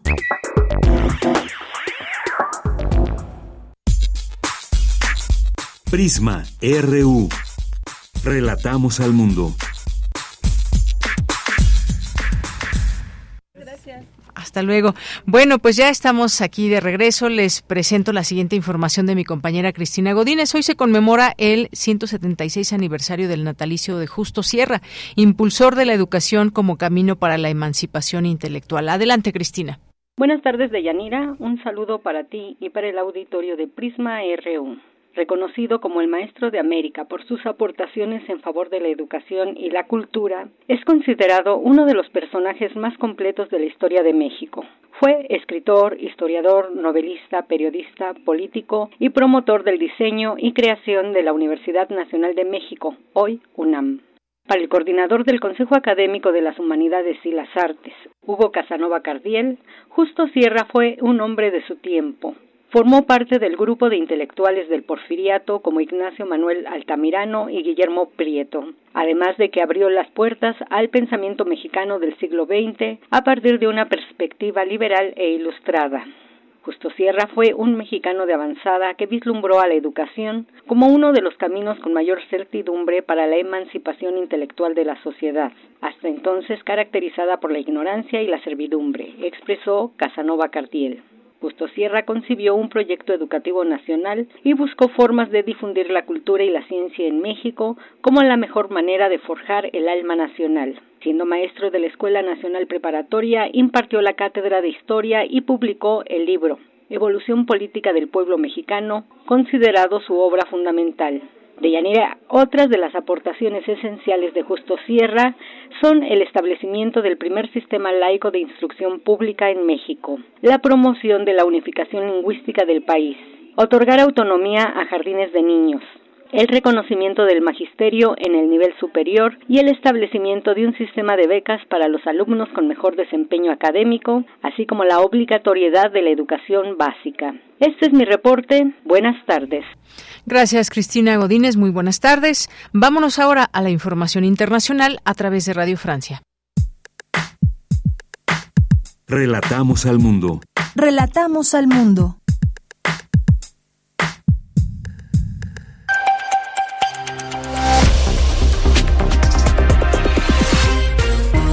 Escuchan el flash informativo de Radio Francia Internacional con Donatien Cahu en los controles. Viernes 26 de enero, estas son las noticias del mundo en tres minutos. Andreina Flores. La Corte Internacional de Justicia, el máximo tribunal de Naciones Unidas, dictó su primer fallo sobre la situación en Gaza, ordenando a Israel que autorice el ingreso de ayuda humanitaria en el enclave. También le instó a hacer todo lo posible para impedir cualquier acto de genocidio. Escuchemos a la juez presidenta de la Corte, Joan Donahue. Por 16 votos contra uno, el Estado de Israel debe tomar medidas inmediatas y eficaces para permitir la entrega de servicios de base y de ayuda humanitaria que los palestinos necesitan de manera urgente para hacer frente a las condiciones de vida desfavorables a las que la población está confrontada en la banda de Gaza.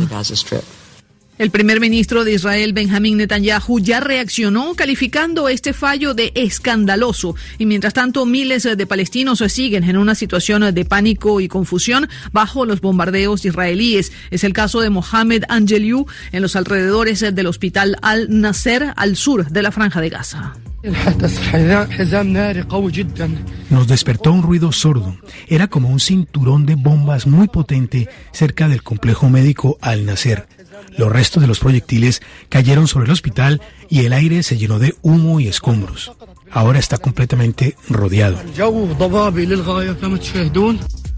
En Francia continúan las fuertes protestas de los agricultores que exigen mejoras en sus condiciones económicas. Para hoy han anunciado que bloquearán cinco vías de acceso a la ciudad de París. El principal sindicato agrícola ha presentado 24 exigencias al gobierno y esta tarde se espera una respuesta del primer ministro Gabriel Attal. En Ecuador, desde que se decretó el estado de excepción y el conflicto armado interno hace dos semanas, hay una presencia masiva del ejército y de la policía en las calles, lo que ha generado decomisos masivos de droga. Las autoridades han encontrado 22 toneladas de droga enterradas en una finca en la ciudad de Vinces. En deportes, el italiano Yannick Sinner dio el batacazo al vencer al número uno del mundo Novak Djokovic en semifinales del abierto de tenis de Australia. Djokovic no perdía un partido en el Australian Open desde 2018. Sinner enfrentará a Daniil Medvedev en la final del domingo. Y en seis meses arrancan los Juegos Olímpicos de París 2024 con una inauguración sin precedentes. La antorcha olímpica llegará a París el 26 de julio después de recorrer más de 400 localidades francesas y será llevada en barco por el río Sena hasta la Torre Eiffel. Así terminamos este flash de RFI. Queremos escuchar tu voz. Síguenos en nuestras redes sociales. En Facebook como Prisma RU y en Twitter como arroba PrismaRU. Bien, tenemos otra invitación, una invitación especial a la exposición Osvaldo Vigas, Mirar hacia adentro, que se exhibe en el Museo de Arte Moderno hasta el 11 de febrero. Y tengo en la línea telefónica a Lorenzo Vigas, que es cineasta e hijo del artista. ¿Qué tal, Lorenzo? Buenas tardes. Hola, buenas tardes. ¿Cómo están? Muy bien, mucho gusto en saludarte y pues cuéntanos por favor de qué trata Mirar hacia adentro. Eh, bueno, mira, es la, es la primera gran exposición del artista Osvaldo Vigas, que es uno de los artistas más importantes de Latinoamérica y que mucha gente no lo conoce en México. Y es la gran oportunidad de poder conocer la obra de este artista que fue eh, durante los años 40, 50, 60 del siglo pasado, eh, una figura muy influyente en América Latina. además, eh, Vigas, mi padre, que es mi padre, tenía una un acercamiento muy emocional hacia este país, hacia México. Siempre quiso eh, exhibir en México, pero no se había presentado la ocasión. Y finalmente, ahora que se cumplen 100 años de su nacimiento, el Museo de Arte Moderno de la Ciudad de México le dedica esta gran exposición a Osvaldo Vigas, que además fue un artista eh, que en vez de buscar parecerse a lo que hacían los, los artistas internacionales en este momento, que buscaban eh, un poco lo que se hacía en Europa, la geometría, eh, él, por eso la exposición se llama Mirar hacia adentro, Osvaldo Vigas Mirar hacia adentro, porque él decidió ver hacia las raíces del continente, hacia las raíces de su mestizaje eh, latinoamericano para hacer a partir de ahí una obra contemporánea. En ese sentido, muy eh, hermanada a otros artistas como Rufino Tamayo, obviamente, este, pero no solamente los mexicanos Tamayo y Toledo, pero también otros artistas latinoamericanos como el cubano Wilfredo Lam, el cubano Fernando de Cislo, eh, el uruguayo. Sí, Lorenzo. Ahí como que te perdimos. No solamente hay obras, también hay obras.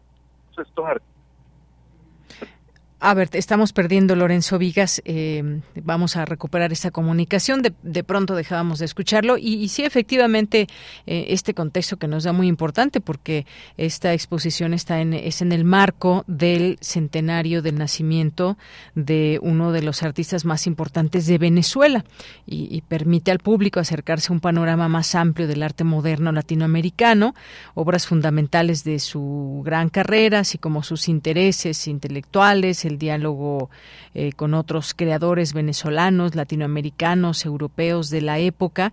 Y justamente, bueno, te estábamos ahí, te perdimos un poco, Lorenzo, nos estabas platicando de esta, de esta obra de tu padre.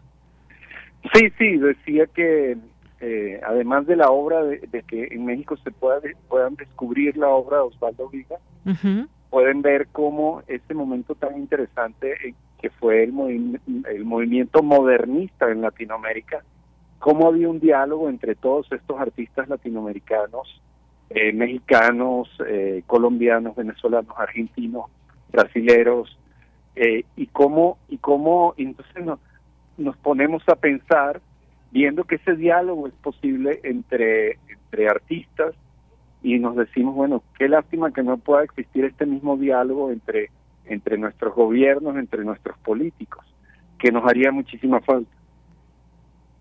Efectivamente. Y bueno, pues esta, esta muestra, mm, tengo entendido, reúne piezas de diferentes culturas africanas y sudamericanas, así como alrededor de 110 obras de artistas pertenecientes a este acervo, pero bueno, pues sin duda alguna estamos platicando de este, de eh, Osvaldo Vigas, Mirar hacia adentro, ahí en el Museo de Arte Moderno. ¿Algo más que nos quieras comentar en esta invitación que amablemente nos dejas para nuestro público, Lorenzo? Sí, que no pierdan la oportunidad. La, la exposición está abierta desde noviembre, entonces solamente queda hasta febrero, el 15 de febrero clausura. No pierdan la oportunidad de descubrir la obra de, uno de los artistas más influyentes de América Latina, que nunca había sido expuesto en, en México. Entonces, eh, vamos, eh, no pierdan la oportunidad de descubrir la obra de Osvaldo Vigas que estoy seguro los va a sorprender mucho. Claro que sí. Bueno, pues no me resta más que agradecerte, dejar esta invitación a nuestro público. También replicamos ya esto en nuestras redes sociales para que tengan todo el detalle. Lorenzo Vigas, muchas, muchas gracias. Gracias a ustedes. Hasta luego. Muy buenas tardes. Lorenzo Vigas, cineasta e hijo del artista Osvaldo Vigas. Continuamos. Prisma RU. Relatamos al mundo.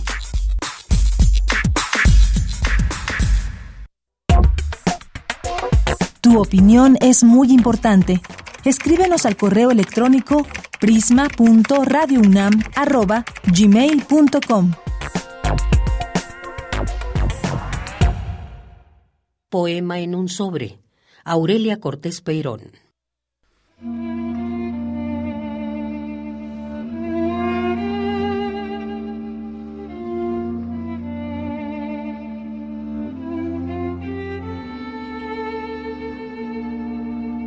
Mi madre me escribió un poema, porque en las noches blandas del verano y en las noches rumorosas del otoño, en las noches de tímpano agudo y manos estridentes, de ventanas abiertas y sábanas retorcidas, yo no podía conciliar el sueño.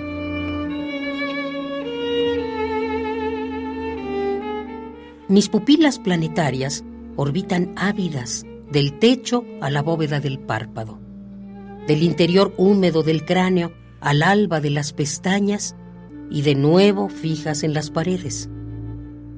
Buscan perforar la negrura, el suave contorno que borraba las esquinas, las paredes infantiles de mi cuarto y su techo sin fin. Las noches eran un aljibe, una cisterna de figuras.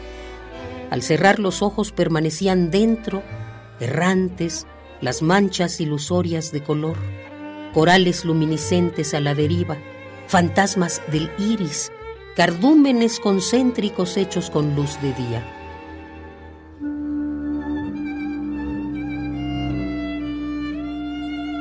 Las noches eran un aljibe, una cisterna de figuras.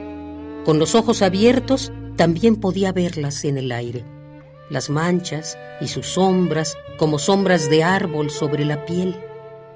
En la mañana no creía que las manchas se hubieran ido. Mi madre dormía del otro lado de la pared.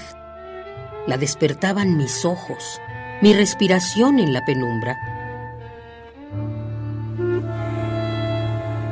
mi madre me escribió un poema, porque en el centro de las noches despobladas sentía con mi cuerpo fatigado el tacto de manos marinas, sudaba el mismo sudor somnoliento, veía con mis pupilas, sabía de la presencia negra que arrojaba sus semillas y germinaba en el aire junto a mi cama.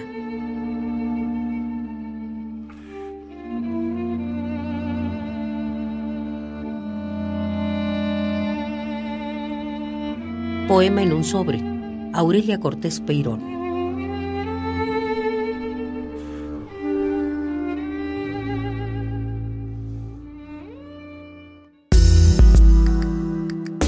Colaboradores RU. Análisis. Con Javier Contreras. Saludo con mucho gusto al maestro Javier Contreras, maestro en Derecho, profesor de la Facultad de Estudios Superiores Acatlán y la Facultad de Derecho. Hay varios temas. Esta propuesta que escuchamos del presidente de prohibir las drogas químicas, el fentanilo, vapeadores y más. Tenemos las listas plurinominales, qué tan polémicas son. La nueva mañanera de Xochitl Galvez. ¿Cómo estás, Javier? Buenas tardes. Hola, ¿qué tal? De muy buena tarde para ti y para todo nuestro amable auditorio en Prisma RU. Como bien mencionas, nuestra agenda política está bastante abultada, pero valdría la pena eh, mencionar algo que yo mismo dije hace no mucho tiempo, y es que casi todo sería de corte electoral. Ahora bien, eh, si bien estos temas tienen que ver bastante con nuestra política electoral ya de alta actualidad en este momento eh, para la vida pública del país, sí vale la pena mucho pensar en las raíces de estos temas que están más allá de la política electoral. Con esto quisiera abrir entonces eh, discutiendo sobre esta propuesta por parte del presidente López Obrador a prohibir drogas químicas. Eh, permítanme ser claro con esto y seguramente discreparemos varias personas del auditorio y un servidor, pero pues de esto se trata, la expresión y poder opinar, y con esto quiero decir que desde mi perspectiva, tendría que ser un tajante no. Creo que es un error claramente eh, demostrado que el presidente López Obrador trate de promover una iniciativa, aparte de corte constitucional, que prohíba, en este caso, el consumo, porque hay que ser claros con esto y explicarlo con mucho detenimiento. Uno no puede prohibir por decretazo, en este caso con una reforma de corte constitucional, que se produzcan las drogas. Por supuesto, se van a seguir produciendo de forma ilegal, ese es el problema. no se está combatiendo de ninguna forma la problemática real. No se está plantando cara al crimen organizado que, como se sabe abiertamente, produce también en este país. No se trata únicamente de lo que vemos en la conferencia matutina del presidente, donde asegura que el consumo es poco en México y que México no es un país productor de drogas. Tenemos estudios de nuestra propia universidad que desmienten esto que menciona el ciudadano presidente y no podemos tocar este tema sino con la seriedad que amerita tanto para las juventudes mexicanas como para la historia reciente de nuestro país.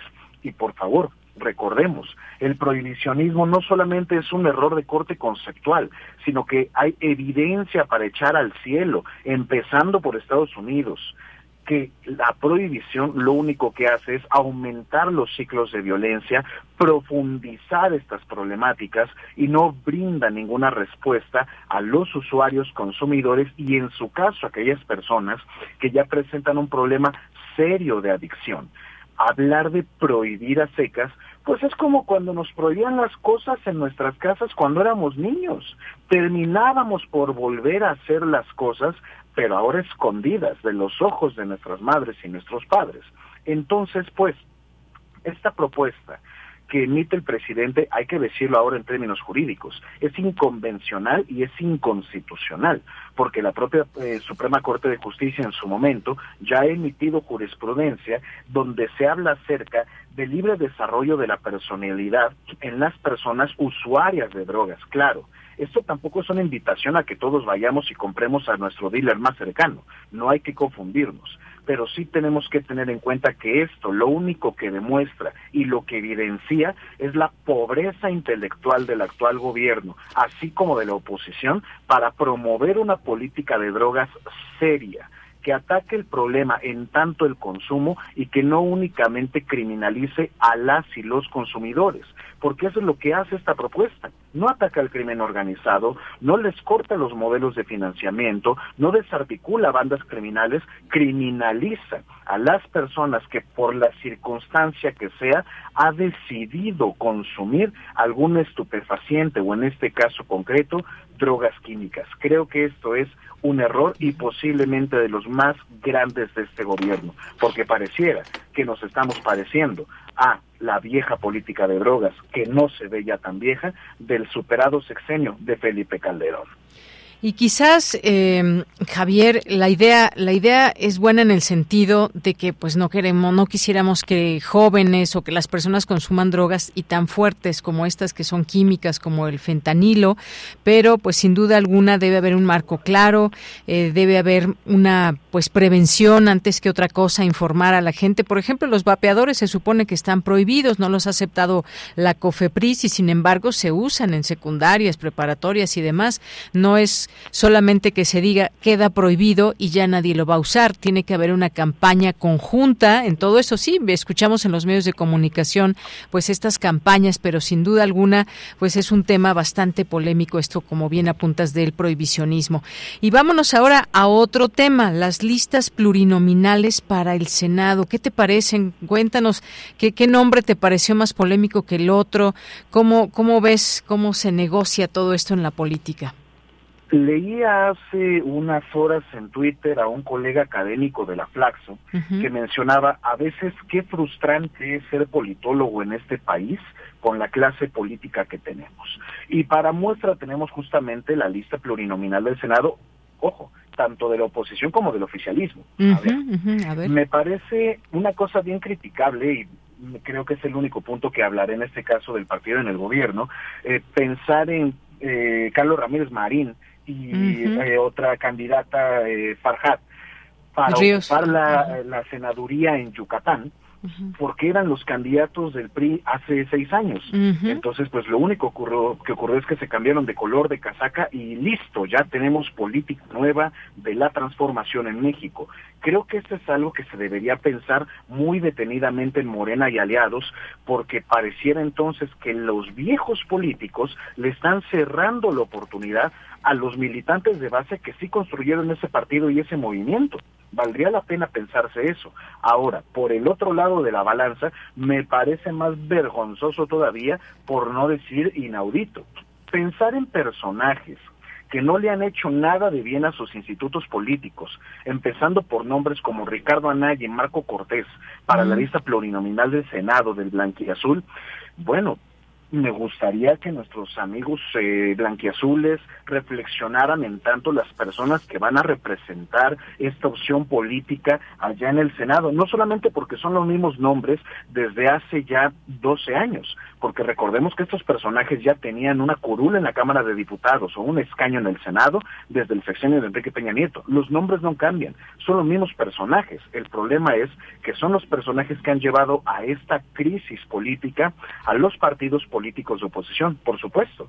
Entre Morena y aliados esto debe ser algo para aventar las campanas al vuelo, porque son personajes poco populares que no logran arrastrar votos y que siguen profundizando la podredumbre y las crisis políticas dentro de estos partidos políticos. Ahora bien, vemos otros nombres de altísimos políticos profesionales de muy altos vuelos, como Mario Fabio Beltrones por el PRI. Ojo, con esto no digo que sea el candidatazo o la mm. opción eh, mejor para el revolución institucional, pero sin lugar a dudas se trata de un sujeto de mucha experiencia política y que ha puesto en más, en más de un aprieto a varios gobiernos, tanto propios dentro del PRI como cuando eran oposición frente a Acción Nacional de Felipe Calderón como de Vicente Fox. Creo que la lista plurinominal de la oposición es una que se tiene que estudiar con mucho detenimiento, sobre todo en estos discursos ahora tan eh, promovidos sobre la nueva y la vieja política. ¿Qué caras han cambiado? A mi parecer, desde que yo mismo era estudiante universitario, casi ninguna ha cambiado. Casi ninguna. Pues sí, estos nombres que vemos también en los senadores actuales del PAN, como Germán Martínez, que ahora que decías estos que ahora ya están en Morena, pues Germán Martínez, que nunca fue de Morena, pero pues llegó así a su escaño actual, después ya rompió de nuevo con el, con el gobierno. Germán Martínez, Josefina Vázquez Mota, Kenia López Rabadán, el exgobernador de Tamaulipas, Jorge Romero, integran la lista de los candidatos a diputados federales del PAN, eh, que fueron avalados por la Comisión Permanente y los diputados Margarita Zavala, María Elena Pérez Jaén, eh, Jorge Romero, Juan Carlos Romero Hicks, Gabriel Cuadri tienen luz verde para buscar la reelección en San Lázaro. Y bueno, eso por parte del PAN, ya mencionabas los de los del PRI también, hay estos personajes desde Alejandro Moreno, Manlio Fabio Beltrones, en fin, ahí vemos estos eh, personajes tanto de unos y otros partidos, nombres como Aurelio Nuño mm, también, eh, en el caso de candidatos a diputados plurinominales se encuentran todos ellos. Bueno, está Lili Telles también en el PRD que también se están dando movimientos. Bueno, pues va para el Senado eh, Jesús Zambrano, es decir, eh, está Miguel Mancera también, Silvano Aureoles que está haciendo ahí una reflexión con el PRD que dice que durante años han luchado por tener un México más de pero más democrático y le preocupa la situación en el en el PRD. En fin, vemos un montón de cosas. Ya seguiremos platicando de esto, Javier, pero también está la nueva mañanera de Xochitl Gálvez. ¿Cómo ves? Esta me parece la forma más escandalosa en la que ha claudicado la oposición. Eh, ha triunfado el presidente López Obrador en muchas formas, no solamente con el triunfo electoral, ese gran tsunami electoral de 2018, porque hay que recordarlo, ese es un gran mérito, se trata del presidente de la República de mayor legitimidad y de mayor votación en la historia moderna de este país pero no solamente se trató de aquella gran victoria electoral del 2018, sino también su triunfo en el modelo de comunicación política y en la forma en cómo manejar la agenda pública. El hecho de que la oposición tenga que mostrar a su candidata replicando de una manera eh, pues poco eh, poco afortunada los ejercicios de comunicación política del actual titular del Ejecutivo Federal, pues nos muestra esta eh, esta triste capa caída que tienen para poder promover ideas, para poder conectar con las diferentes eh, eh, franjas del electorado y a partir de ello justo tratar de arañar votos. Lo que están tratando de hacer es comunicarse con esas personas a las que le hable el presidente López Obrador, pero justo ocupando sus mismas herramientas. Uno podría pensar, pues como en la medicina, que el veneno sea la base de la cura pero esto en realidad lo que hace es demostrar la ineptitud e incompetencia desde el perfil opositor para imaginar y reinventar, para hacer algo diferente al actual gobierno y tener una oferta política diversa. Este punto lo hemos tratado en varias ocasiones en este mismo espacio. La oposición está tan extraviada, tan perdida, que lo único que se le ocurre es eh, replicar con una peor calidad lo que ya ocurre actualmente en el gobierno. Y dicho sea de paso, este ejercicio de Xochitl Gálvez no es novedoso. La todavía senadora Kenia López Rabadán también tiene un espacio llamado La Contramañanera, esto no es una publicidad, pero si quieren vayan a darle una vista para que vean pues la, la, pobreza con la que se puede expresar esto, en tanto la falta de innovación política para atraer electorado. Mejor que le hablen a la gente con la que ya tienen voto y que busquen maneras innovadoras para poder hablarle a aquellos que ahora tiene que convencer. Es una tarea difícil, pero haciendo lo mismo que hace el actual gobierno, difícilmente podrán obtener resultados favorables. Pues sí, nos faltaba más que la nueva mañanera de Xochitl Galvez. Muchas gracias, gracias Javier Contreras. Nos escuchamos el siguiente viernes. Muchísimas gracias, Deyanire, para todo nuestro amable auditorio. Cuídense mucho y que tengan un estupendo fin de semana. Igualmente para ti, continuamos. Melomanía RU con Dulce Wet.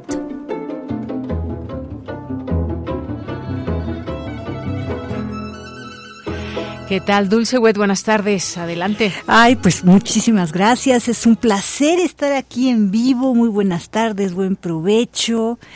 Eh, un día como el domingo, 28 de enero, pero de 1944, hace 80 años nace John Tavener. Él fallece en 2013.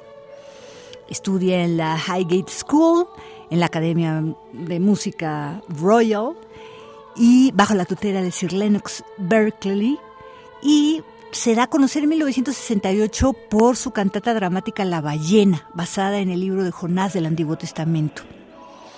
Luego en el 73 por Terés, la historia de Santa Teresa, comisionada por la Ópera Real de Londres. Después de Protecting Veil en 1989. En el 2003, La Vigilia Nocturna, Nocturna de Protector Veil of Temple y en el 2005 hace su primera colaboración con la danza, Laila. Estamos escuchando el Magnificat para solistas, coro y orquesta con el colegio del colegio, el, perdón, con el coro del Colegio del Rey de Cambridge bajo la dirección de Stephen Clearbury. Esta es música del álbum Icos Goreski Tavener Part, editado en 1994 por EMI. Y nos vamos con las tenemos dos invitaciones, una grabada y otra en vivo. Ahorita la grabada con Iván López Reynoso, director invitado, al segundo programa de la primera temporada 2024 de la OFUNAM.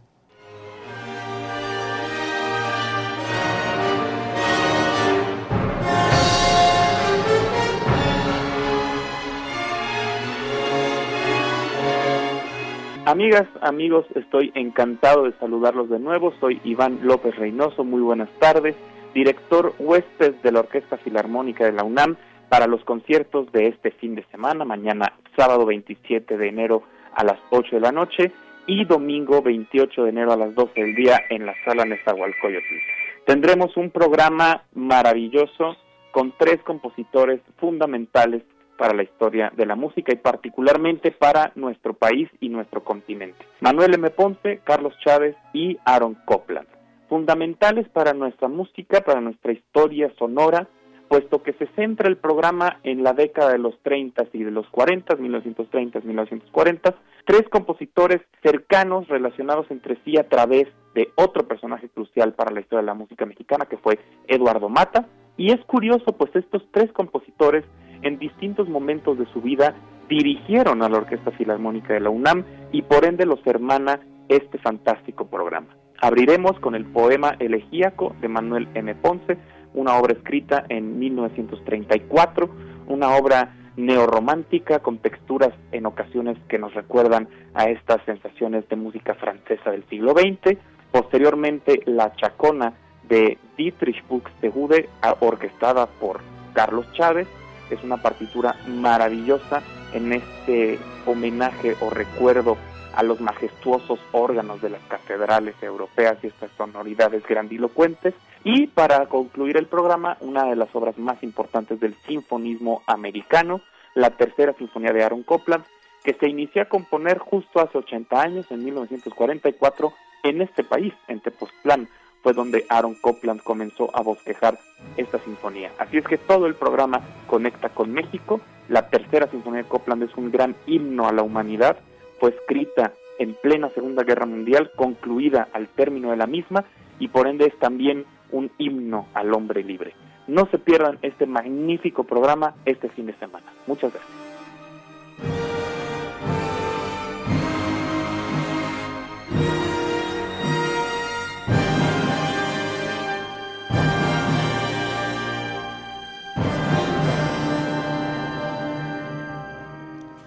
El ensamble Cepro Music tiene hoy inicia su gira binacional, va a ser en Baja California y México, pero lo digo hoy, Baja California, México y en San Diego, Estados Unidos. Hoy estará en em, la sala Jicotenca, en Jicotenca, en la sala del Senado, que es una nueva sede de Bellas Artes en el Senado de la República, con la dirección de José Luis Castillo.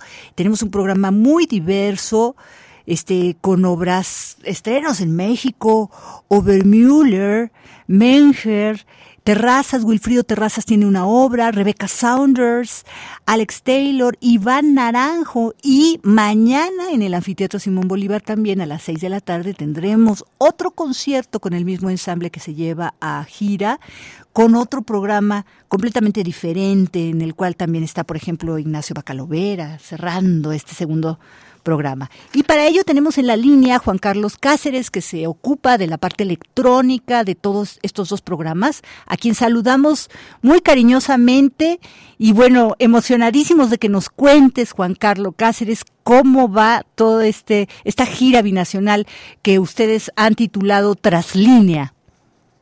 Hola Dulce, muchas gracias este, por el espacio y pues por la invitar a tu auditorio a esta serie de conciertos que sí justamente al rato a las siete y media empezamos justo en casa nuestra. Y pues ha sido un tiempo de preparación súper intenso pero súper emocionante también divertido de descubrir música como bien mencionabas no tenemos varios estrenos entonces es música la que, nos vamos nos enfrentamos por primera vez y que el auditorio podrá también escuchar por primera vez pues aquí, ¿no? En México y en un par de, salas aquí en la Ciudad de México que aparte cabe destacar que son bellísimas, hay unos murales increíbles, entonces acompañan perfecto el trabajo que, estamos haciendo. Y también, bueno, esta gira binacional se llama Translínea y justamente creo que se ve reflejado pues en las sedes en las cuales vamos a, a, ir y el repertorio, ¿no? Contamos con una variedad de países y de compositoras y compositores increíbles, ¿no? Pasamos de Irán, Japón, obviamente México, Estados Unidos, Reino Unido, Alemania. Entonces, como la música, ¿no? Y el arte pues no tiene fronteras, ¿no? Y estamos este, en Estados Unidos, estamos en México y tocamos, escuchamos música de todos lados, ¿no? Y básicamente esa ha sido la, la directriz que hemos tomado en Music para organizar esta, esta gira. Permíteme una única pregunta que me muero de ganas de conocer y yo creo que nuestra audiencia melómana también. ¿Cuál es el papel de la electrónica en este repertorio? Ah, bueno, en este es fundamental en todos los, los programas, en los seis conciertos que vamos a dar en, en total, la electrónica es un instrumentista más hay una obra de Anon Mencher, que es alumno de la Universidad de San Diego, que es para flauta, viola y electrónica, y entonces todo el tiempo yo estoy interactuando con ellos, ya sea con sonidos amplificados de los propios instrumentos o haciendo música de cámara con ellos. Y en las obras de eh, los maestros Iván Naranjo e Ignacio Bacalovera, es un instrumento más dentro del ensamble, el cual aporta sonidos distintos o acompaña los sonidos de ciertos instrumentos, ¿no? Entonces es totalmente un instrumento más dentro de, del ensamble. Y una, ay, perdón, sé que tenemos muy poquitito tiempo, pero te lo tengo que preguntar también. Me da mucho gusto ver un repertorio femenino bastante sólido que acompaña con inclusive estrenos en México. Este, este, este, esta propuesta de mosaico de todos estos países que me dices, ¿no? Este, ¿cómo ves esta, este desarrollo que se está dando ya en las yo lo, yo lo veo súper bien y creo que el ensamble tiene pues esa esa dirección. Nunca ha, hemos este pues hecho distinciones y la música habla por por sí misma y en esta ocasión tenemos un magnífico programa no de con en total de 11 compositores seis bueno son son compositoras no cinco compositores. Y pues es música del más alto nivel no o sea la maestra Miula no este la maestra Lin pues tienen música este, increíble, la maestra Rebecca Sanders, ¿no? son, son nombres que realmente ya son paradigmáticos, son profesoras que están formando, ¿no? Siguientes generaciones y es una música que, pues por ejemplo, ¿no? De la maestra la que vamos a estrenar, este, Traver en esta serie, en el concierto de hoy, justamente aquí en México, pues es un gran honor, ¿no? Poder presentar este tipo de música a estas compositoras, aquí en nuestro país. Pues te felicito enormemente, los felicito a todos, espero que la gira sea sensacional y bueno, estaremos presente, por lo menos en la parte que nos toca en la Ciudad de México, porque en verdad creo que podemos aprender muchísimo de todas estas músicas y pasar un rato inolvidable. Perfecto, muchas gracias Dulce. En nombre de Centro Música y del maestro Castillo te agradecemos muchísimo el espacio. Al contrario, gracias a ustedes y muchas felicidades. Gracias. Por último, estamos también recordando, y lo recordaremos todo el año afortunadamente, los 100 años de Luigi Nono, que nace el 29 de enero de 1924 en Venecia, donde fallece en 1990. Él estudia con Malipiero, con Bruno Maderna, con Hermann Hershey, se va a Darmstadt a con, siguiendo a Arnold Schoenberg y Anton Weber, de hecho se casa con la hija de Arnold Schoenberg, es miembro del Partido Comunista Italiano desde 1952, pero siempre es la voz verdaderamente crítica a todos los planteamientos del realismo socialista y sobre todo a toda esta dictadura que hubo, a toda esta persecución que hubo de quienes tenían una voz crítica en este en estos sistemas socialistas pero totalitarios. Y estamos escuchando el memento, romance de la Guardia Civil Española, con el texto de Federico García Lorca, Rosita Textler, soprano recitadora, Werner Hesselow, barítono y recitador, el coro y orquesta sinfónica de la radiodifusión de Leipzig, dirigidos por Horst Newman, en un álbum alemán producido en 1994 por Berlin Classics. La grabación es histórica de 1977. Y hasta aquí Melomanía, muchísimas gracias por vuestra atención y bueno, pues una invitación a que vayan en vivo a escuchar música. Muchas gracias Dulce Wet, gracias a ustedes a nombre de todo el equipo. Soy de Yanira Morán. Buenas tardes y hasta el lunes. Radio UNAM presentó Prisma RU. Una mirada universitaria sobre los acontecimientos actuales.